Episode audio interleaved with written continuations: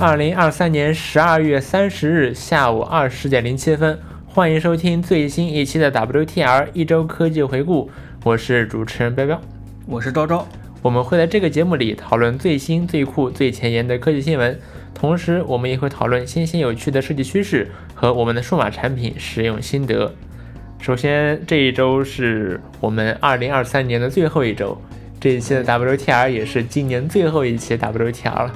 嗯，我们 WTR 在过去的呃一年里面，我今天我看到小宇宙还给我做了一个年度回顾，说今年有呃今年大家在小宇宙上听 WTR 听了一万两千小时吧，然后我们的频呃这个这个频道增加了两千多位订阅者。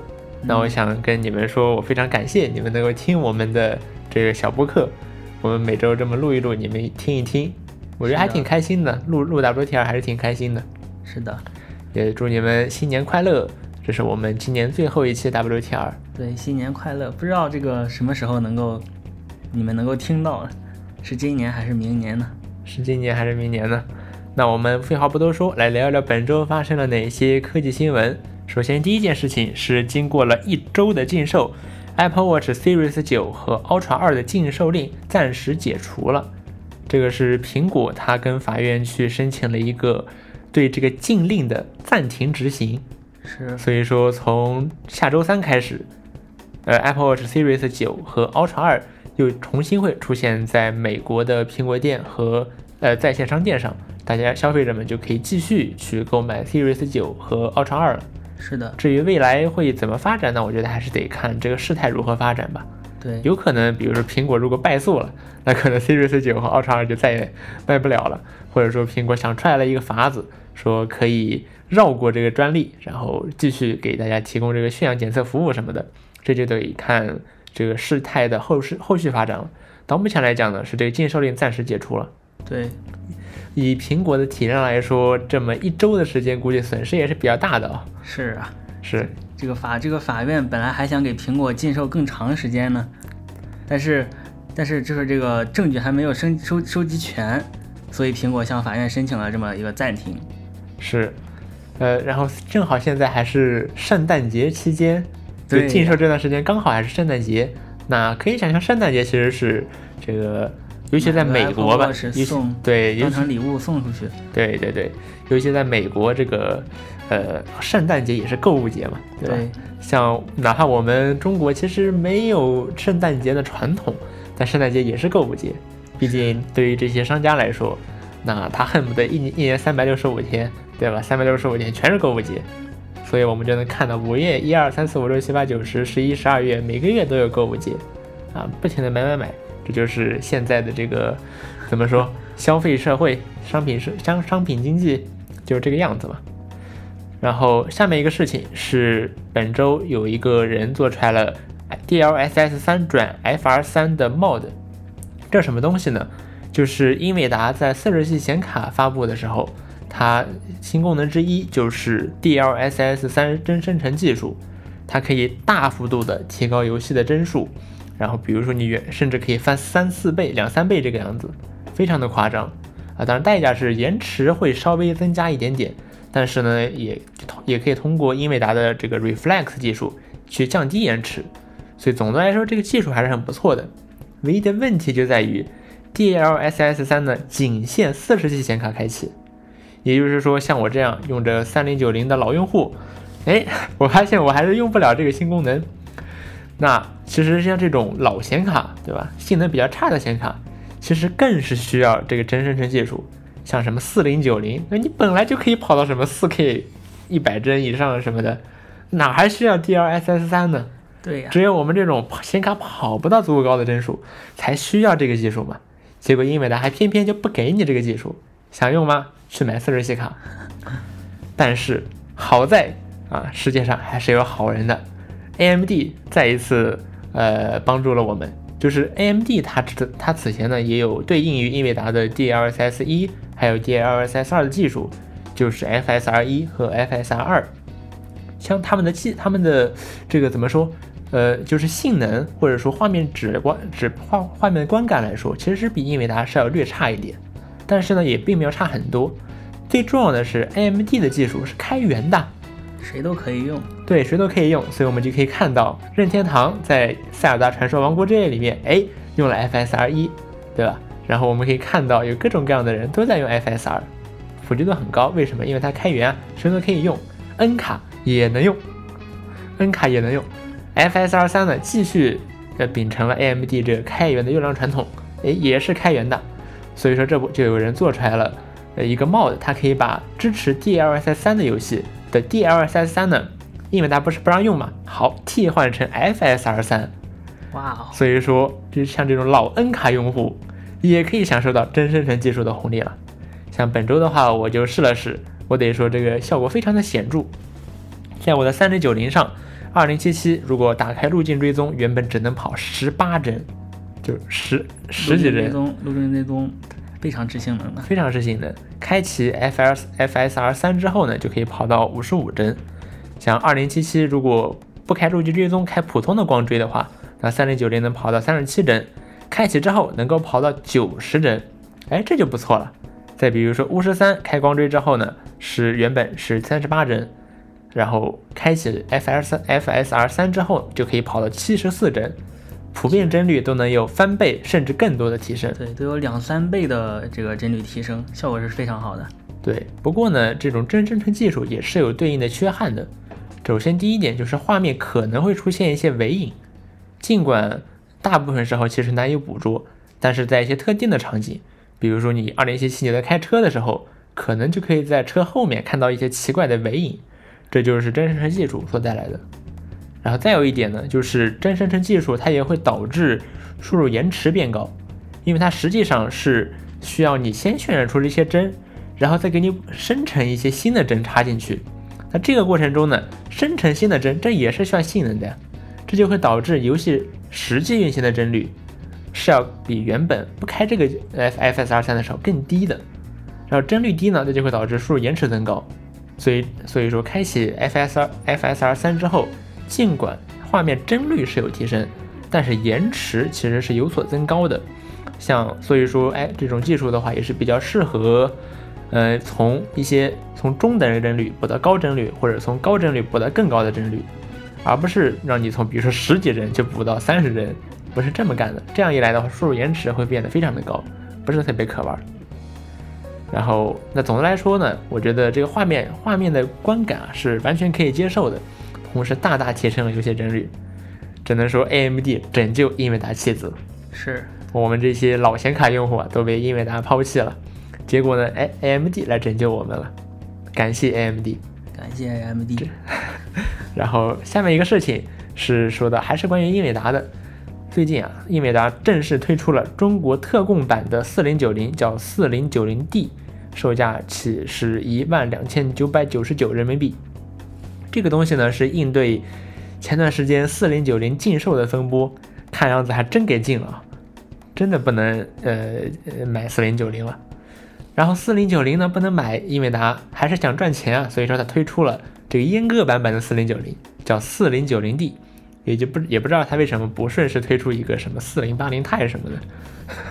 这四零九零 D 不就是四零八零钛对吧？然后这个四零九零 D 呢，相比四零九零，它少了百分之十的 CUDA 核心，性能呢也就跟着少了百分之十。显存呢和三零四零九零保持一致，都是二十四 GB 三八四位宽的 GDDR 六叉显存。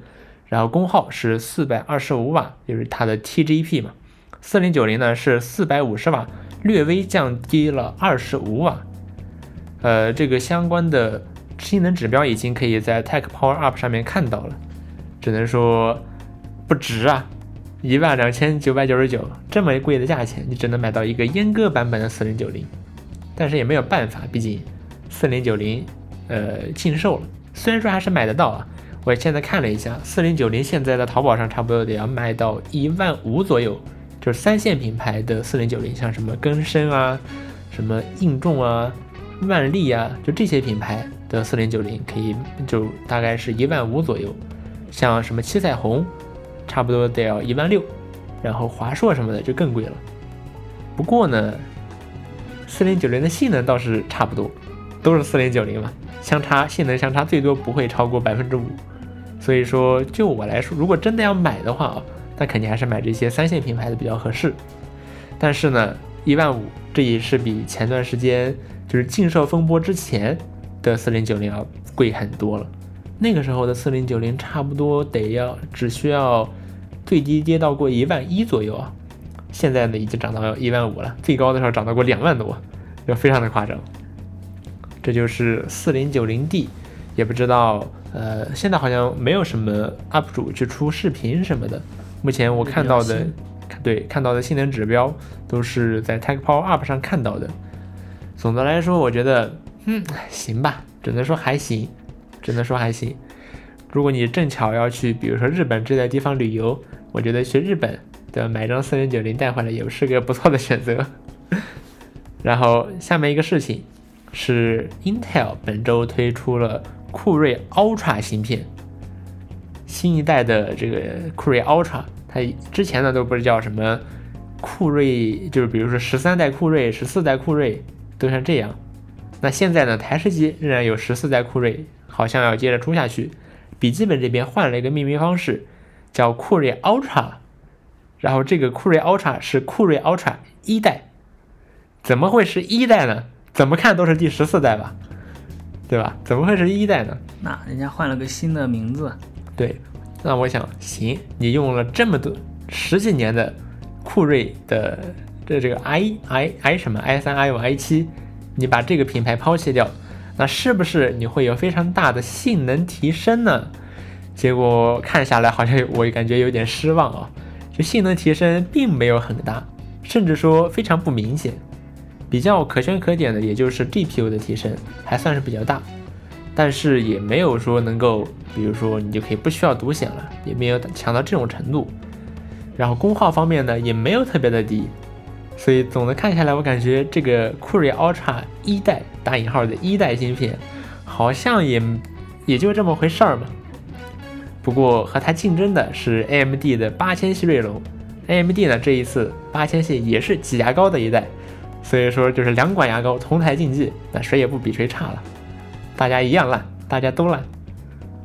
不过 AMD 呢，也就是在功耗方面仍然有一些优势，然后呃显卡，然后它的集成显卡倒是比因为这次 Intel 的这个新的这个核显要弱一点，所以说还是有看头的吧。二零二四年的笔记本笔记本市场会是炒冷饭的一年，至少在 CPU 方面。不过，Intel 的这个酷睿 Ultra，我觉得比较有意思的一点是，它这个芯片它本身采用了一个特殊的设计，它把很多个小芯片给拼起来变成一颗大芯片。然后这些小芯片呢，它采用不同的工艺去生产，有的呢用比较先进的 Intel 七工艺，有的用 Intel 四工艺，还有的比如说它的显卡的部分，集成显卡的部分用的是台积电六纳米工艺。平摊成本，我一看。怎么能有台积电呢？Intel 你不是有自己的晶圆厂吗？你怎么跑去用台积电去了？你也用台积电，那你自己的晶圆厂怎么办？我感觉这一点，我感觉看着还是很怪的。只能说台积电确实要比现在 Intel 的这个晶圆厂，呃，无论是在产能还是说性能方面，都会要更强一些。Intel 也是目前非常少数有能力去制造这种最先进芯片的。呃，有这种晶圆厂的公司，尽管如此，还是不如不如台积电。感觉现在全都带着台积电，台积电可太赚了，台积电可太赚钱了。你想当年啊，AMD 不是也有自己的晶圆厂吗？后来他实在过不下去，就把晶圆厂卖掉了，然后啊，后来去用台积电。所以说，嗯，行吧，Intel 也用台积电，大家都用台积电。以后三星要不也把他的那个什么 Exynos？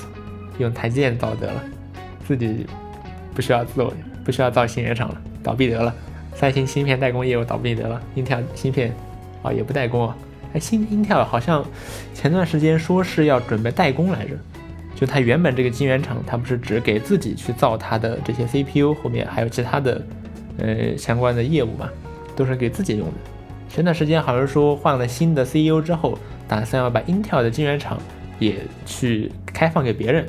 去也去做代工，也现在好像也没有什么声音哦，大家都还是喜欢用台积电嘛。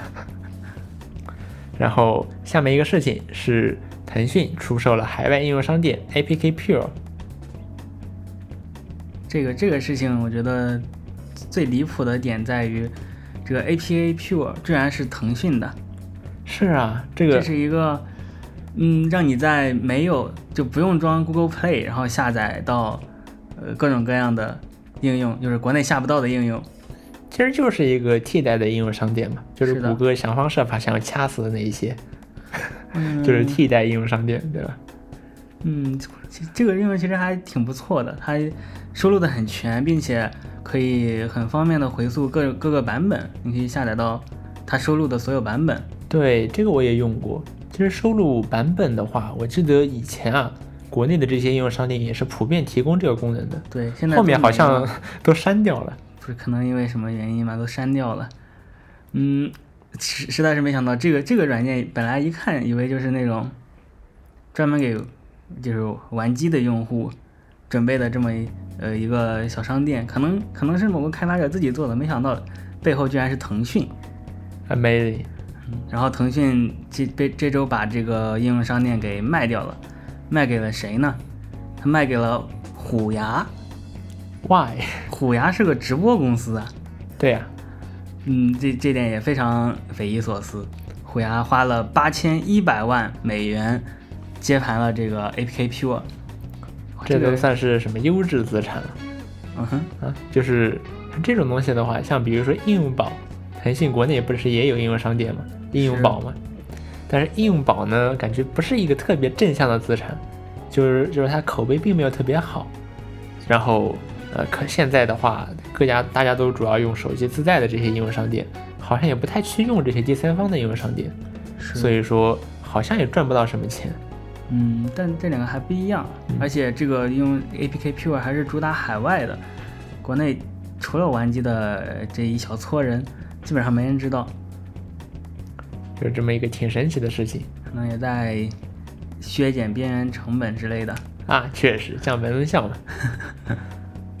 下一条新闻是微软推出了 Microsoft Copilot 的手机版，就是就是那个 New Bing，现在微软把它正式命名为 Microsoft Copilot 了。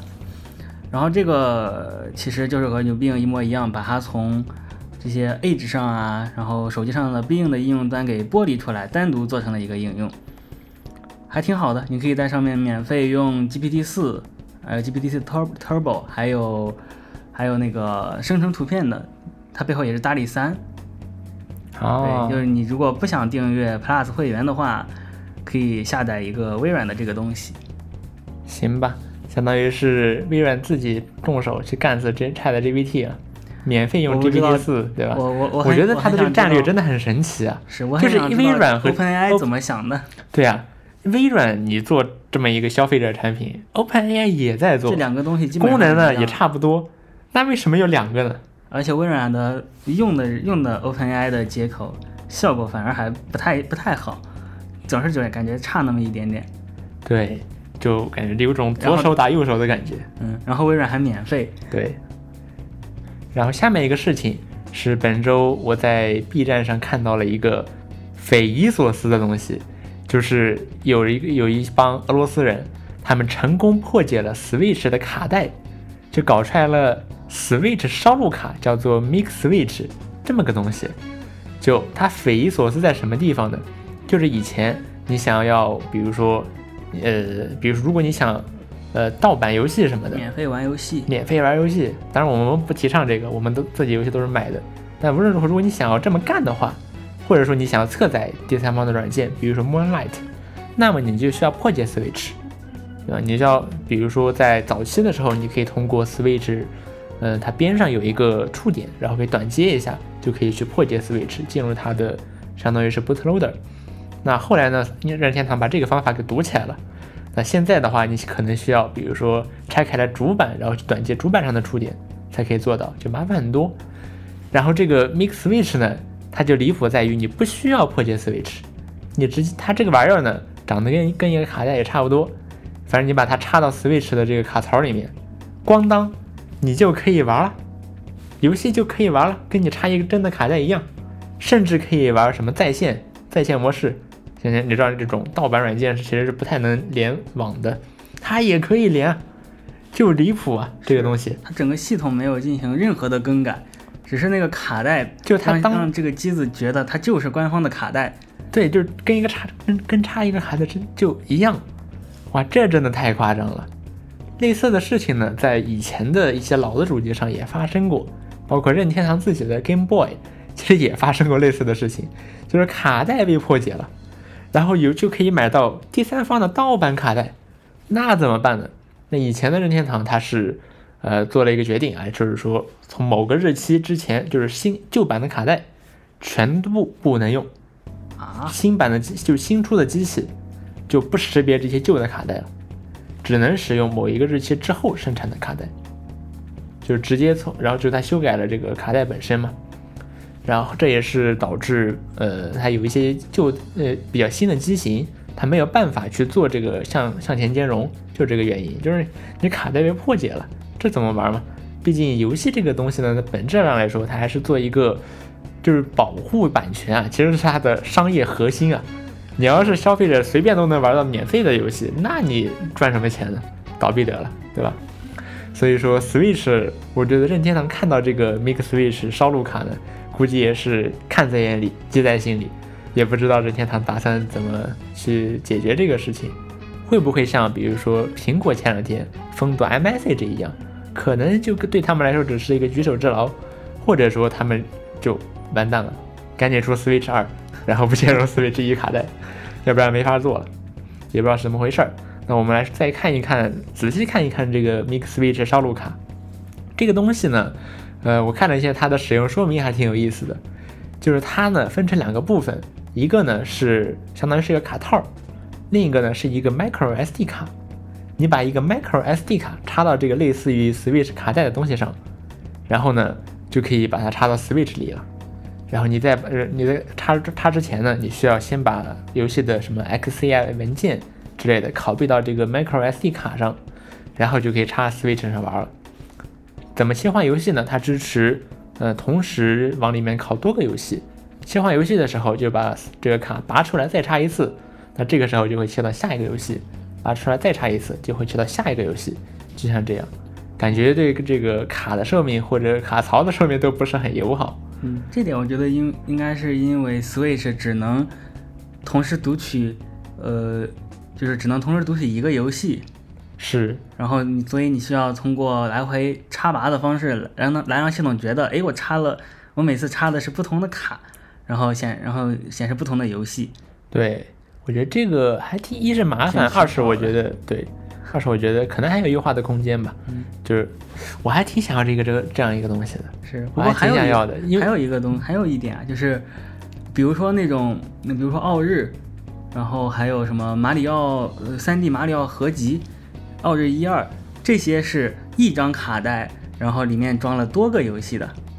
我我感觉好像就是你不需要来回插拔，一插进去直接弹出来一堆游戏，是不是不是也有可能啊？也确实有，就是它在你插进去之后，它显示多个图标啊，那本来就有这个功能，那也确实是有可能实现的。对，我不知道这个他们他们是没有破解到这块儿，还是有什么有什么问题？因为毕竟，呃，这些可用的他们都是同系列游戏，可能也是有相互关联的什么什么验证之类的。对，说到验证，其实你需要的并不是只有一个游戏的 ROM 就可以了。你还需要一些，比如说卡的 ID，还有卡的认证文件，你还需要这些东西。就像是你玩 Switch 模拟器，你需要从 Switch 上提取出来的这个 key，你才可以去启动这个游戏。嗯，感觉跟这个比较类似。Switch 的每一张每卖出的卡带都是有它自己的身份证的。嗯，所以你在你装到 TF 卡里面的那个，呃，除了游戏本体文件，还有一些证书啊什么的。是，对，相当于是。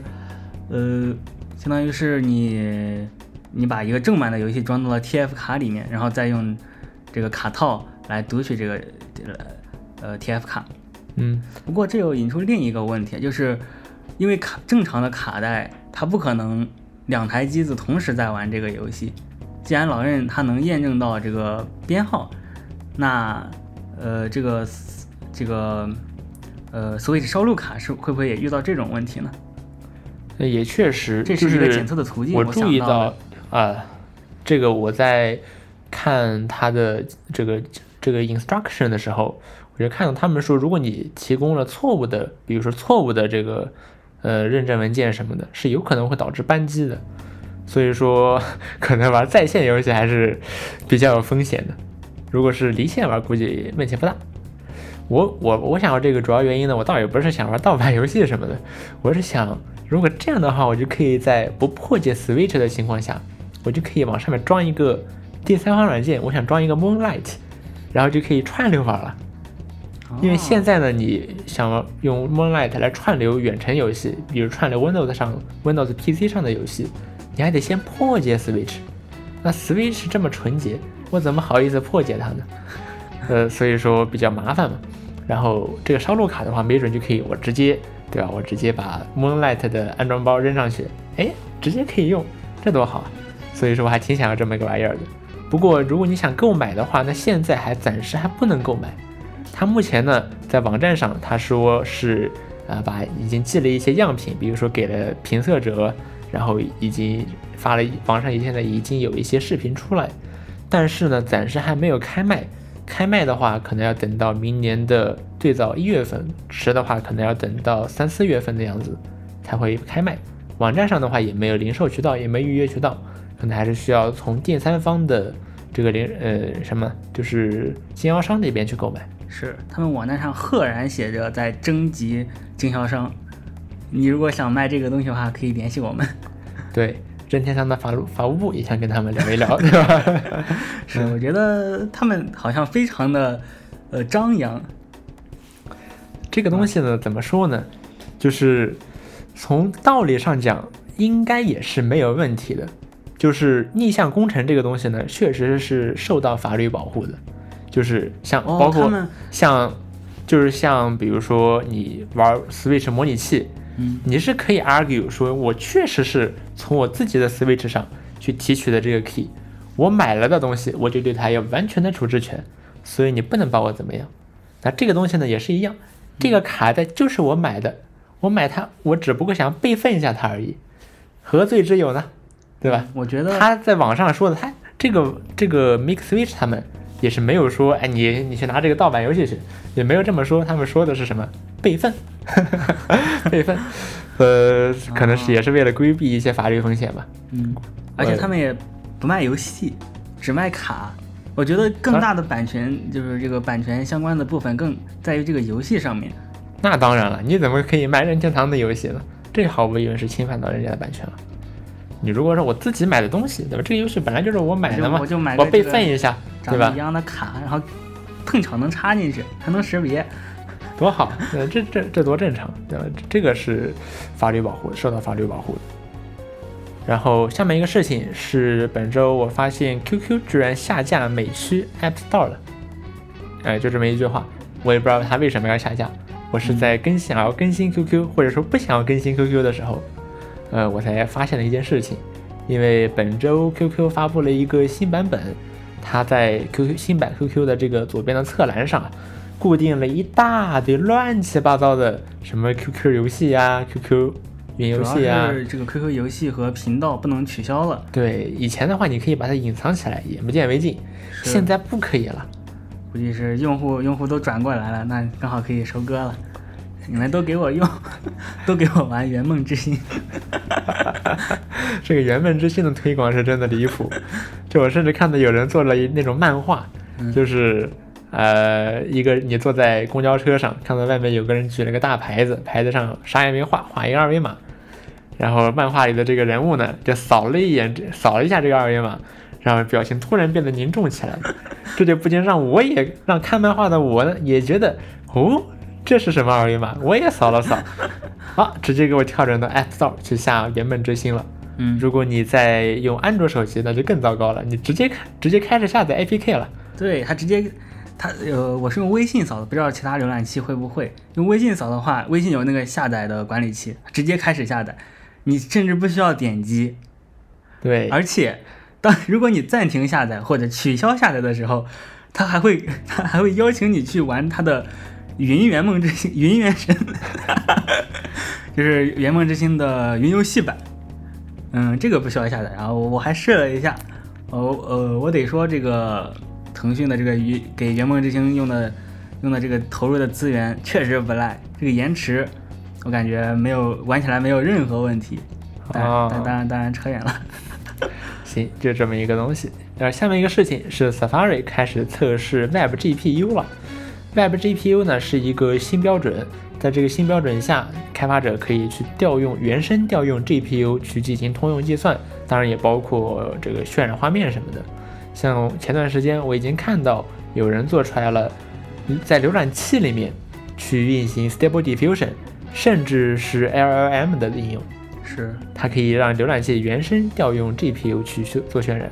我感觉跟 WebAssembly 的思路有点像，只不过 WebAssembly 它也是可以让开发者去进行高高性能计算，只不过那个呢是 CPU，然后 Web GPU 呢是 GPU。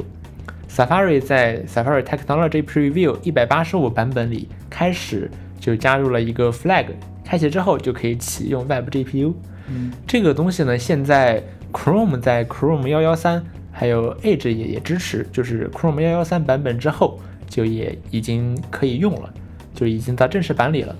然后 Firefox 的话，现在还是在 Nightly，你下载 Firefox Nightly 也可以使用呃这个 Web GPU。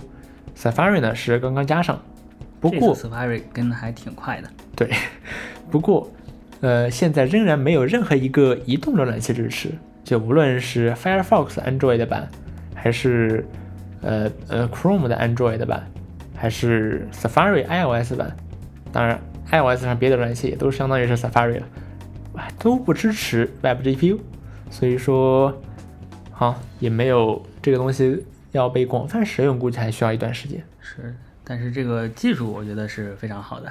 是的，你可以看到有很多人做了很有意思的应用，因为它可以调用 Web GPU。像我记得之前啊，就谷歌地球，你还得。必须得用 Chrome 浏览器，因为谷歌地球它不是要渲染很多那种 3D 结构吗？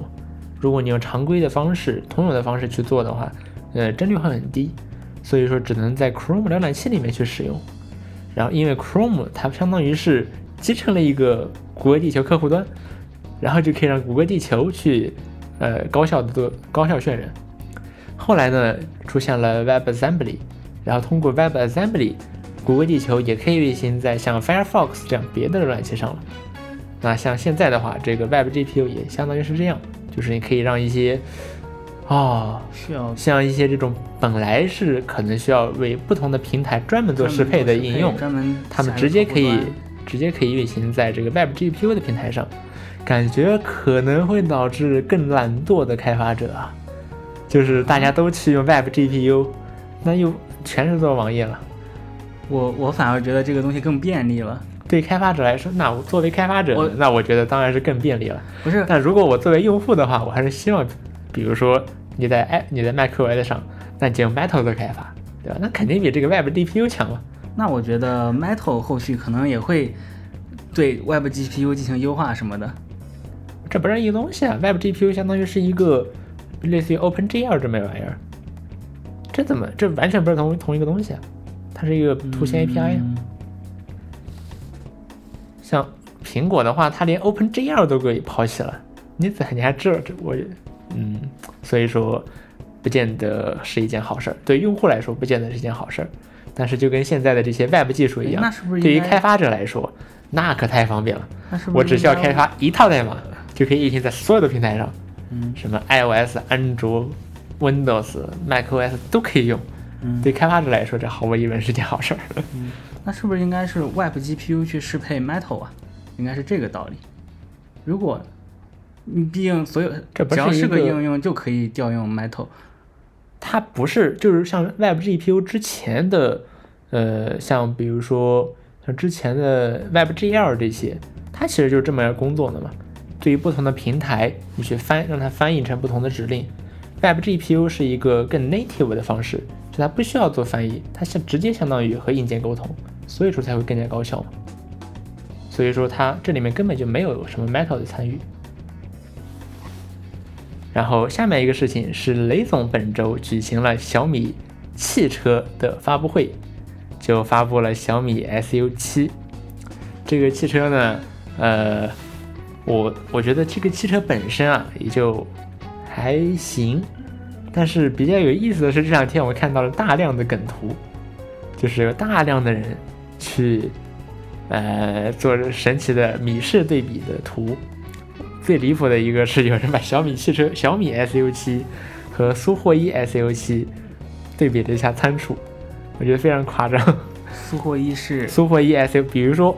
呃，在武器在武器在，我觉得你应该先嗯介绍一下这个苏苏霍伊，它是一架飞机，对，是架战斗机吗？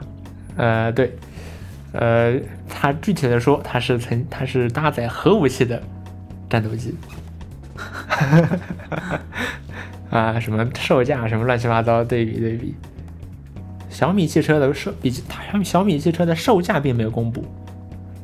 呃，不过根据雷总在发布会上说的这些话来推断呢，有人说可能价格不会低于二十万，就是在感觉怎么说呢？就是小米手机刚发布的时候，那个时候大家觉得哇，小米怎么能把东西做的这么便宜？所以说在那之后，小米做的这些东西呢，呃，大家都会期待说小米能不能再次创造小米手机那样的奇迹，就是把东西就是会让人发出怎么能这么便宜的感叹。但是看来小米还是没有模仿，像小米之前做，比如说游戏笔记本电脑，它其实价格也并没有说做到特别低，怎么着？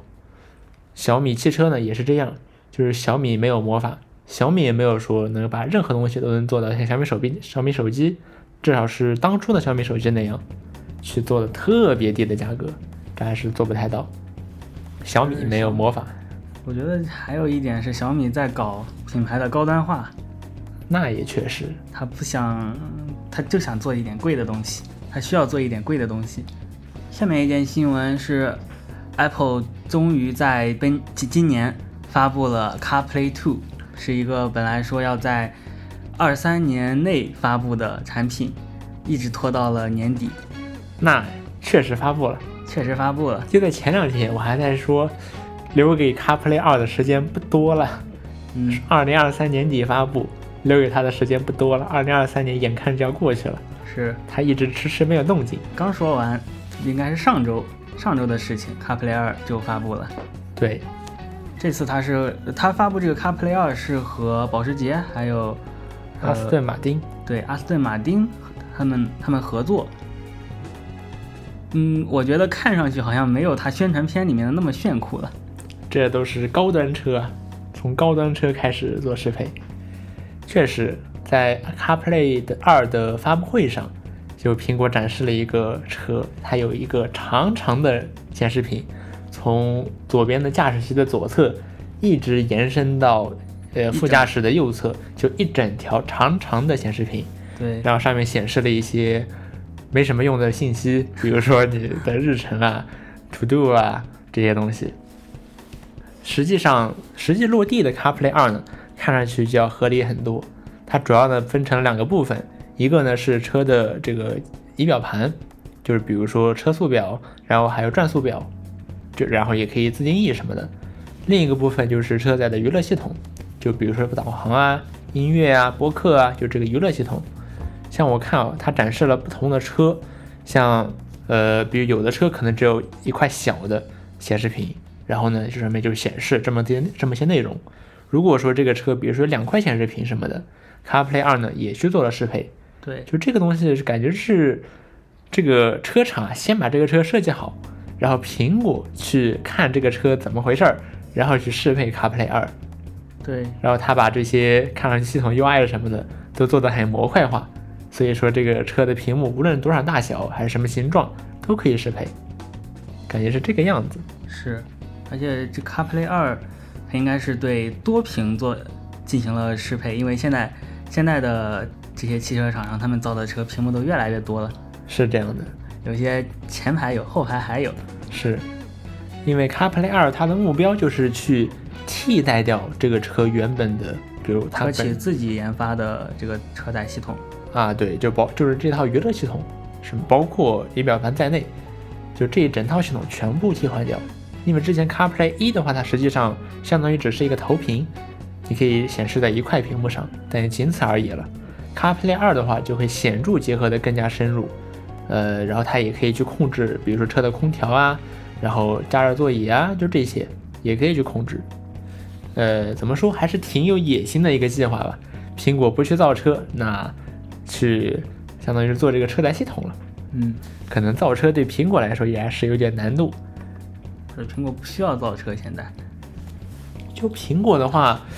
很早之前就传这个苹果汽车正在研发，结果后面好像也没放什么屁出来。嗯，我觉得那肯定是相关嘛，跟 CarPlay 二肯定也是很早就已经开始规划了。嗯，然后可能那个时候大家就想，苹果可能是要造车，有一些关于车的新闻传出来。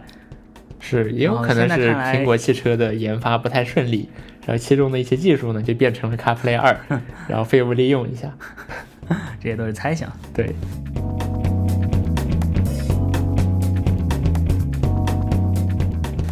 然后下面一个环节是科技心得环节，在这个环节呢，昭昭和我都会去分享一些我们本周发现的科技心得。那首先，昭昭，嗯，这周我试用了一下 Xbox 它那个呃那个什么云游戏，就是在 Quest 上玩 Xbox 的云游戏。嗯，这个东这个软件我还我觉得还挺神奇的。它首先第一点，它在应用商店里面的时候。当你去当你去查看这个 Xbox 应用的详情页的时候，你的整个周围本来你本来你可能在呃什么透视模式下，或者在呃你自己的房间里面主界面里面，然后这整个场景就变成了 Xbox 的一个一个舱室，也就是 Xbox 定制的一个环境。这个我之前从来没有从来没有见过。然后第二点就是你打开这个 Xbox 应用之后，你周围的环境也也。也是同样的发生了变化，就和商店里一模一样的那个场景，嗯，并且你按一下 Oculus 键，它不会出现像呃不会出现一个 Xbox 的那个应用的运行情况，你可以退出应用、重置视角什么的没有。你点一下 Oculus 键，它就是弹出呃这么弹出 Oculus 的那个 Dock，它我感觉它好像就是把主控室的环境给换掉了。然后同时，它自己的界面又能够运行，然后同时系统的这个界面也可以正常运行。这这个东西我是之前没有没有见哪些应用用过的，很神奇。然后，呃，这个 Xbox 的应用只能在美国使用，然后需要我们我们在这里我们在这边需要挂节点，然后延迟我感觉还是比手机要稍微高一点点的。哦，然后。说到说到这个，我它是需要连 Xbox 的手柄的。然后我发现 Quest 里面有一个很神奇的功能，就是如果你呃你在用 Xbox 的手柄，用一些游戏手柄的时候，那你的控制器或者手部追踪什么就很难用了，因为你要双手拿着控制器。那 Quest 是怎么解决的呢？它是用注视点，就是你看到哪，然后按一下手柄的确认键，比如 Xbox 就是 A，按下 A 就是点击。嗯，然后它是需要你按按按住菜单键，还有呃，就是另一个另一个键是什么来着？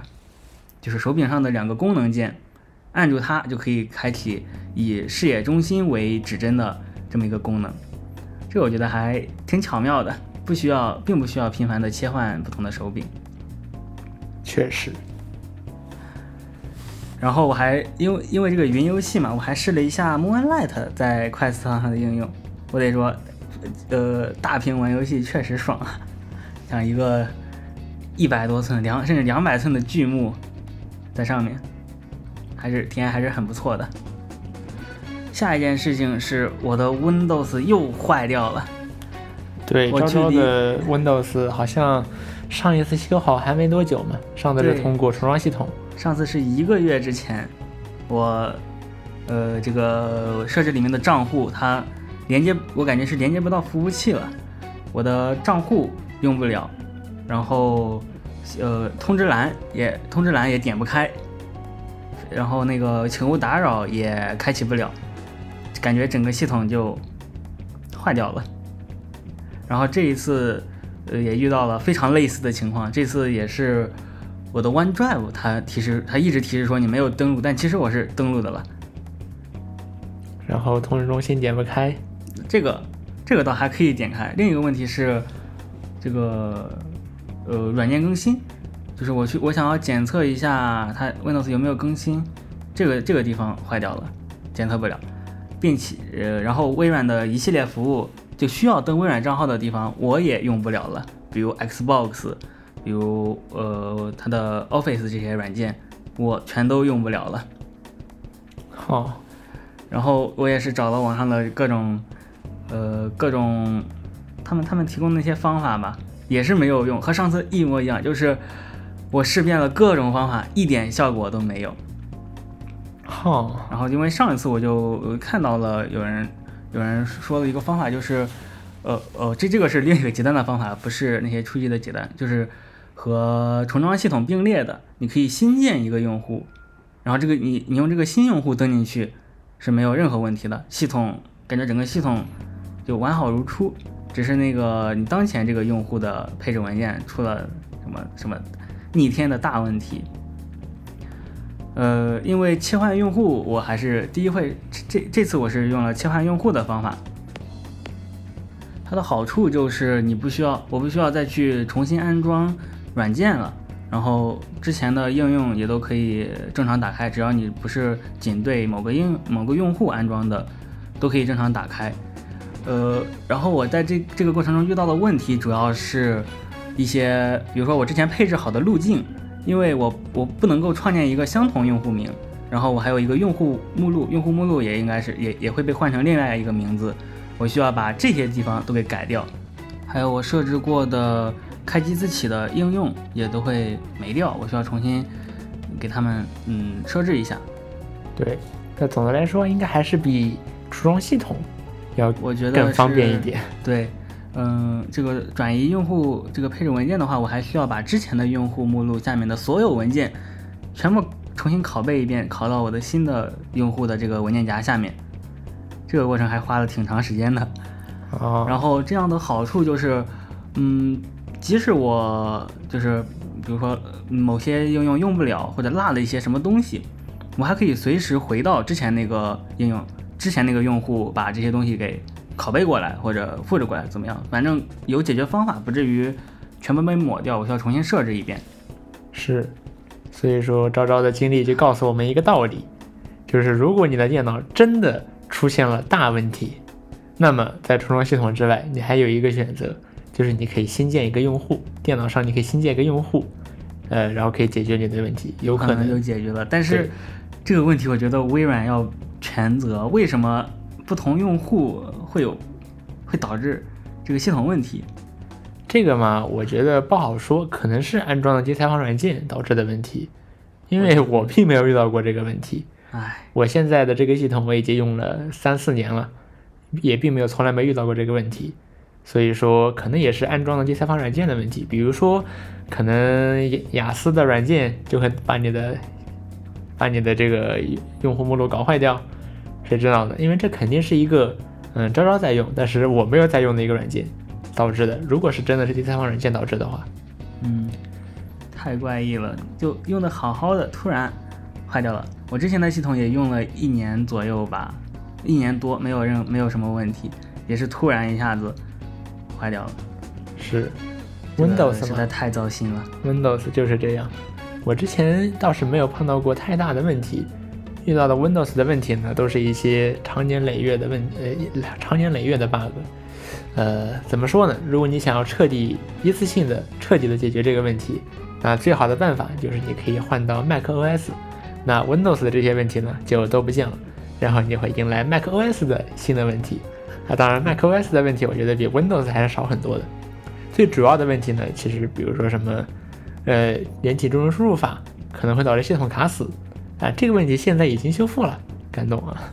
行，那么今天的 WTR 就录到这里了，我是彪彪，我是周周，我们下周 WTR 再见，拜拜，拜拜，明年 WTR，对，明年。